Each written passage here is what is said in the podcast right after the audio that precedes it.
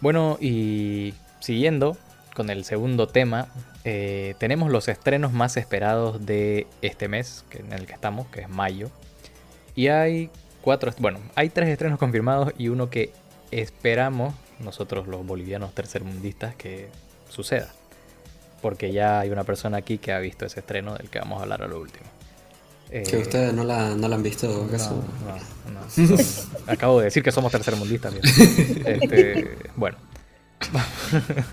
vamos a comenzar con eh, la película que se estrena mañana jueves 4. Eh, Guardianes de la Galaxia. Ese U es porque lo la vas a ir a ver mañana. Sí, si no, no.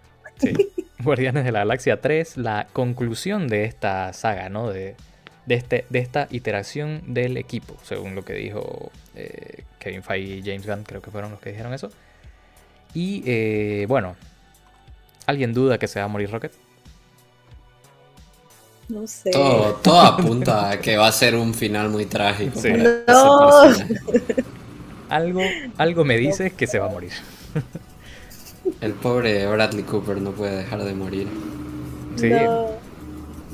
Pero bueno, a ver, ¿qué, qué, esperan? Ani, comencemos con vos. ¿Qué, ¿Qué, qué, esperas de esta película? Ya que vas a ser la primera en verla de los tres. La verdad que tengo muchas expectativas de esta película. ¿Por qué? Porque siento que es la salvación de Marvel. Honestamente. Las últimas películas que han lanzado mm, no son malas, pero como que hay cierta decepción, ¿no? De parte de muchos fans. Y como sabemos, Guardianes de la Galaxia siempre ha sido una de las mejores películas de toda la saga. Son muy bien hechas y de esta no espero menos, ¿no? Y con respecto a lo de Rocket, espero que no muera. Siento que si pasa eso voy a llorar. Ya se van a enterar en el próximo podcast si pasó o no. Pero sí tengo muchas expectativas. A ver, hipster, vos eh, has sido muy vocal con tu opinión sobre las dos últimas, bueno, sobre la última fase de Marvel y sobre la que... Bueno, sí ha, ha ido, ha habido en picada mi opinión sobre el MCU y no creo que esta película sea la, salvación de Marvel, pero creo que James Gunn sigue siendo hasta ahora el, director que no me ha decepcionado eh, de los que está trabajando en, en Marvel. Eh, y espero que esta, que esta continúe su racha y no la mate como, como otros directores que. Decir su nombre. no, no quiero, no quiero decir nombres. Cierto amigo neozelandés. Pero. Pero sí, la verdad que espero que la visión de James Gunn eh, se mantenga bastante única como ha sido hasta ahora. Y Espérame, ¿me escuchan? Ah, que, se, me, congeló la pantalla un rato, pero eh, sí, la verdad que tengo expectativas decentes de esta película. No, no pienso que va a ser la mejor película del año, ni, mucho menos, porque aprendí con Marvel a no tener esas expectativas. Sí. Eh, pero sí espero entretenerme y llorar posiblemente. No. la verdad, por cómo se ha ido viendo los trailers, por todo lo que hemos visto que rodea a Rocket, o vas a quedar muy feliz por él o vas a quedar muy triste por él. Eh, básicamente yo estoy entre los dos. Soy más precavido que Annie y no tan pesimista como Hitler. Eh, creo que obviamente James Gunn eh, sí básicamente es el mejor director ahorita trabajando para Marvel. Sí.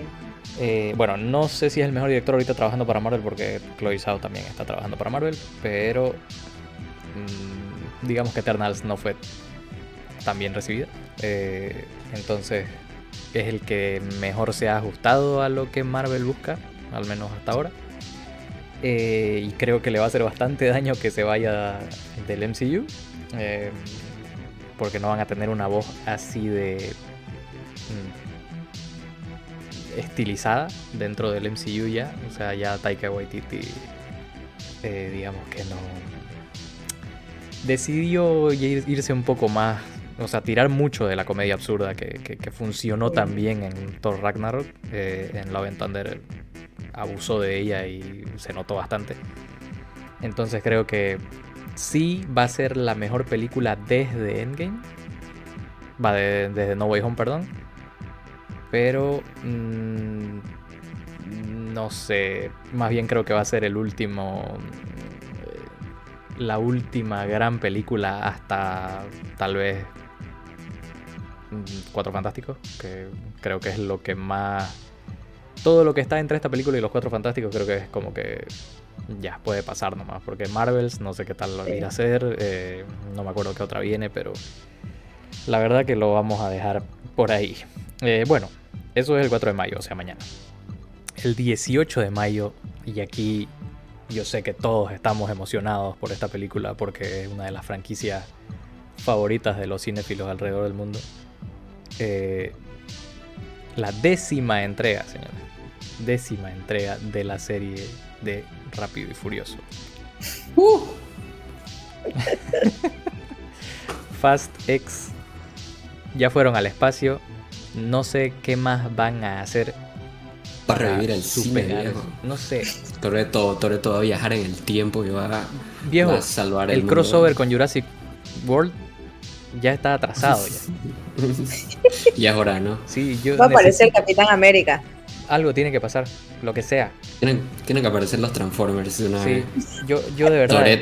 Toreto, va, a manejar a Optimus Prime. Toreto montando un tiranosaurio Rex peleando con Optimus Prime. con Godzilla. Primer lugar. Le quitan el primer lugar creo, creo, que no hay, no hay nada que pueda hacer esta franquicia que yo diga no, no, no, no da fuera de lugar. cualquier cosa que hagan, voy a decir, tiene, tiene sentido. No, no me sorprende. Mira, ha pasado que sí, hasta, hasta tal vez la octava, yo, yo decía, puta, ya es rápido y furioso, hermano, o sea, déjate llevar.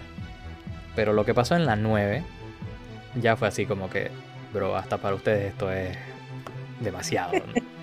o sea, ya hay cierto nivel de absurdismo o absurdez o como lo querrás llamar que yo ya no puedo tolerar. Así que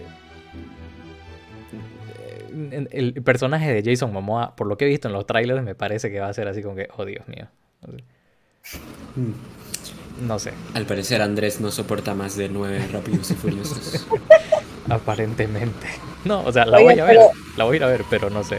¿Qué, es en serio lo que fueron al espacio? Es que al final no la vi la nueve. ¿Es en serio? Son puros memes. Se mandan un auto al espacio. No puede ser, tengo que ver esa película. Por, Fierro, creo, de los, de los antiguos, con un cohete. Lo mandan con un cohete.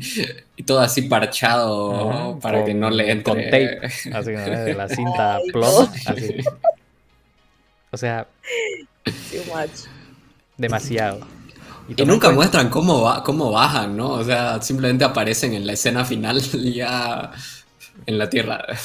Tenía un paracaídas. Ah, no sé. Diciendo esto es familia. Bajaron. El poder de la familia. el poder de la familia. Literal, sí. Los vínculos fraternales son demasiado fuertes. No sé. bueno. Todo eso aparte. Eh, esta es la última, en teoría. Así que. No. Es la... No creo. Creo que la 11 es la, va a ser la última. Porque creo que el tagline de esta dice como este es el inicio del final.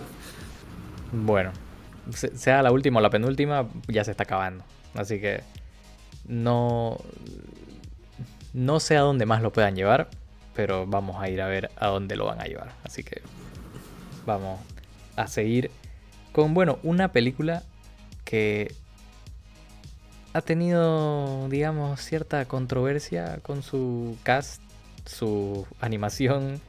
Recientemente vi que también están hablando del diseño de los personajes. O sea, no sé qué va a pasar con esta película, pero La Sirenita se estrena el 25 de mayo. Y simplemente ya quiero que se estrene, quiero ir a verla para ver qué, qué onda con esta película. Y a ver si realmente vale la pena tanto, tanta charla sobre esta película. Porque de verdad que ya está irrita hasta cierto punto. Ani, vos me imagino que fuiste una fan muy grande de La Sirenita animada sí, la eh, verdad que sí. ¿Qué, pensaste cuando anunciaron esta película? ¿Qué, ¿Cuál fue tu, reacción? La verdad que tuve eh, eh, opiniones muy, o sea, no sé, muy contradictorias entre sí. Mm. Estaba luchando en mi cabeza sobre qué opinar sobre la película, porque no es a lo que estamos acostumbrados o no es lo, con lo que yo estoy acostumbrada. Y de ahí sale un poco el discurso de se pueden hacer tantas historias originales con personas de color y deciden hacer una que ya está hecha, o sea, no sé, pero es como que pero ¿y qué tiene? Digamos, es solamente un color de piel, ¿me entienden? Entonces, son como que opiniones muy... Y era una queja válida porque en teoría mm, el género de la sirenita en teoría viene de, o sea, no el género, perdón, el, la raza eh, es em, nórdica. O sea, la, sirenita es un cuento nórdico. Ah, sí. Entonces es como que ¿Cuántos afroamericanos, o perdón, cuántos afrodescendientes hay en la cultura nórdica? Muy pocos, ¿no? Pero como decís, ¿qué tiene? o sea, no, no, no. Exacto, es solo un color de piel.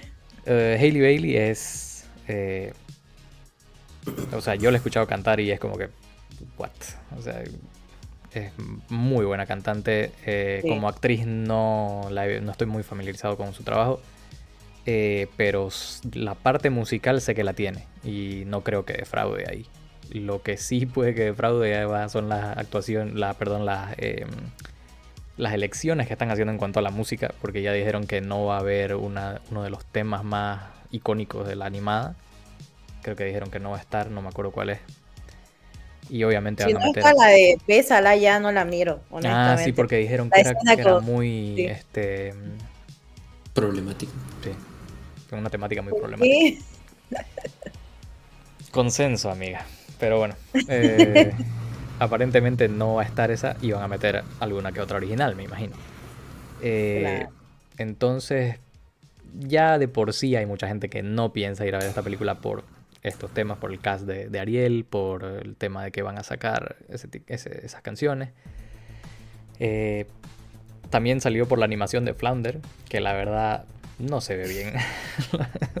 no, Pero es que la yo, no, sé, yo no sé cuál es la obsesión de Disney con quitarle el encanto a los personajes animados, los animales, o sea, sí, o sea, realmente odio con toda mi alma el remake de, del Rey León. Del Rey León, justamente por eso realmente es de las peores cosas que ha hecho Disney y, y siguen con esa con, esa, tendencia de seguir haciendo lo mismo. Es verdad, es verdad. Y sé que y mucha gente así he visto hilos de Twitter así como que hay gente que hizo hizo el rediseño con inteligencia artificial y la gente prefiere la inteligencia artificial, digamos. O sea, es como que pudieron haber hecho algo mucho mejor. No igual a Sebastián, ¿no? O sea, Sebastián es un cangrejo así X malísimo. No, se ve horrible. No, y aparte la película se ve mal, no sé si en el tráiler pueden apreciar.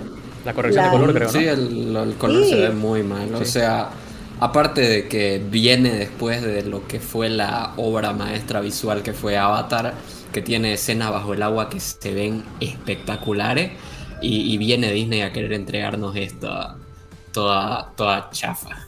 No, la verdad que... Mira, según el... Hay un sitio que es Box Office eh, box, Office algo, que son los que eh, proyectan eh, ganancias en películas. la tienen a esta película como un éxito. O sea, como un... como que va, la va a romper en su primer fin de semana y como que va a recaudar como 400 millones en taquilla doméstica. y eso se considera un éxito en Estados Unidos, digamos, ¿no? Porque no está sumando la, la extranjera que usualmente es mucho mayor que la doméstica. Entonces, vamos a ver qué tal.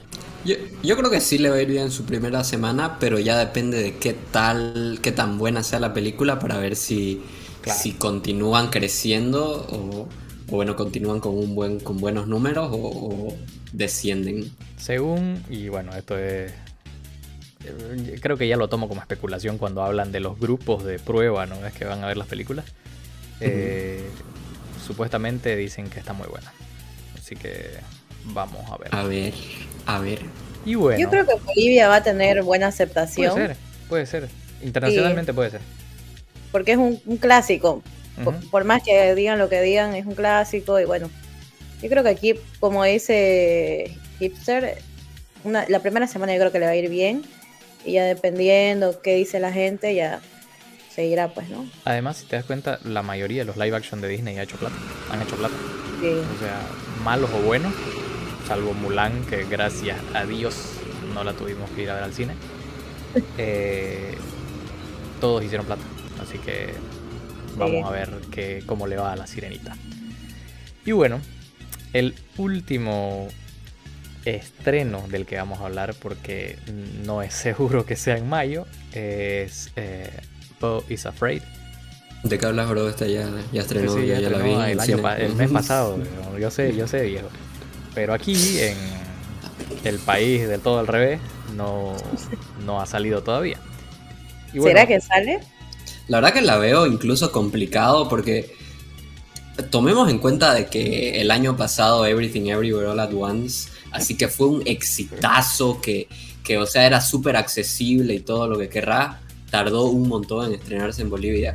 Y ahora esta película que la están llamando muy poco accesible, que está perdiendo bastante plata, eh, la verdad que aparte el, público es bastante diferente en Bolivia, la veo complicada que la estrenen. Aquí no, la van a estrenar porque ya están haciendo todo el trabajo de marketing.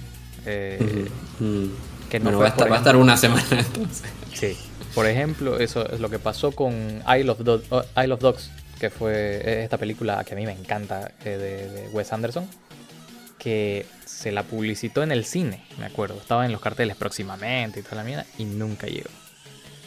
Eh, no pasó así con, esta película, como te digo, porque ya entras a las redes de Diamond y Diamond Films, que es el distribuidor que la va a traer.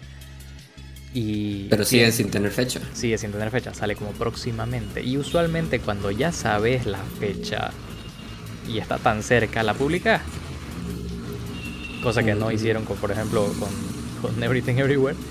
Eh, creo que la película estrenó en febrero en todo el mundo y nosotros la tuvimos en mayo, junio.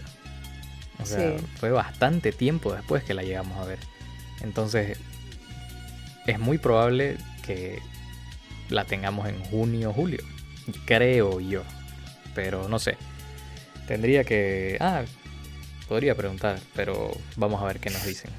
Pero básicamente es una película que muchos la teníamos en nuestra lista de más anticipados del año. Porque viene a ser del director Ari Aster, que bueno, Hereditary es fácil, una de las mejores, probablemente la mejor película de terror de los últimos 20 años. Y Midsommar es otro. O sea, otra película que está destinada a ser un clásico del cine de terror. Eh, y... Bueno, es películas de terror, ¿no, Ani? No, pero las voy a mirar. Tenés que meterle. No, eh, Hereditary. Son peliculanga. La verdad. no, las voy a mirar. Las voy a mirar. Hipster, ¿era, ¿era tu película favorita del 2018? Creo que la, la mía. fue la mía. Creo que ahí coincidimos en el número uno. Pero sí, Es que es brutal esa película. Y bueno, Midsommar es igual muy buena. Pero aquí, eh, como dijiste, Hipster, o sea, eh, ha dividido mucho a la, a la audiencia, creo, esta película. Eh, es, se nota desde el tráiler que es redivisiva que, que, toca temas que no todos pueden o, quieren entender. Y una película así es difícil, ¿no? Que, que, prospere, salvo que, no sé, tenga un muy buen boca a boca, que la gente realmente diga, puta, tenés que verla o... Porque, a ver, hipster, vos, ¿qué, qué, qué podrías decir de esta película ya que la viste? Es una película bastante rara. Es una película de esas que decís que, puta está pasando a cada rato. Eh, pero si tomás todo eso como positivo, eh, me encantó. O sea, realmente, o sea, es una locura, pero en el, en el sentido. más increíble. O sea, realmente es un espectáculo eh, verla en el cine es, una, es un festival de ansiedad y, a mí me gustan mucho esas películas que te, aceleran el corazón Bien. Vos, Ani, ¿qué, ¿cuáles eran tus expectativas con esta película? ¿O no la tenías en tu radar? No, sí, yo soy todo lo contrario, sea hipster. Me gustan las películas que no me generan ansiedad. A no ser que sean las que tengan que ver con viajes en el tiempo y cosas así, pero la verdad que esta película me llama muchísimo la atención, justamente por esa mezcla de. Porque vi en la descripción que decía que es comedia, que es drama, creo, y terror. Entonces, como que es un poco raro ver esa combinación en una sola película. Me llama muchísimo la atención y me gustaría verla en el cine porque se ve que es una joyita visual, ¿no? En el tráiler se ve, no, no me imagino cómo será la película. Vamos a ver si nuestros amigos de Diamond logran estrenarla en mayo. Esperemos que sí y vamos a ir a verla. Si no, tocará esperar o bueno, no aquí no recomendamos medios alternativos, pero bueno, el que el que pueda que lo haga. Y bueno, esos fueron creemos los estrenos más importantes de lo que es mayo, la verdad, eh, al menos los que más han sonado. Entonces cuéntenos ustedes su opinión sobre cada uno de estos estrenos y déjenos los comentarios y nos vemos en el tercer tema.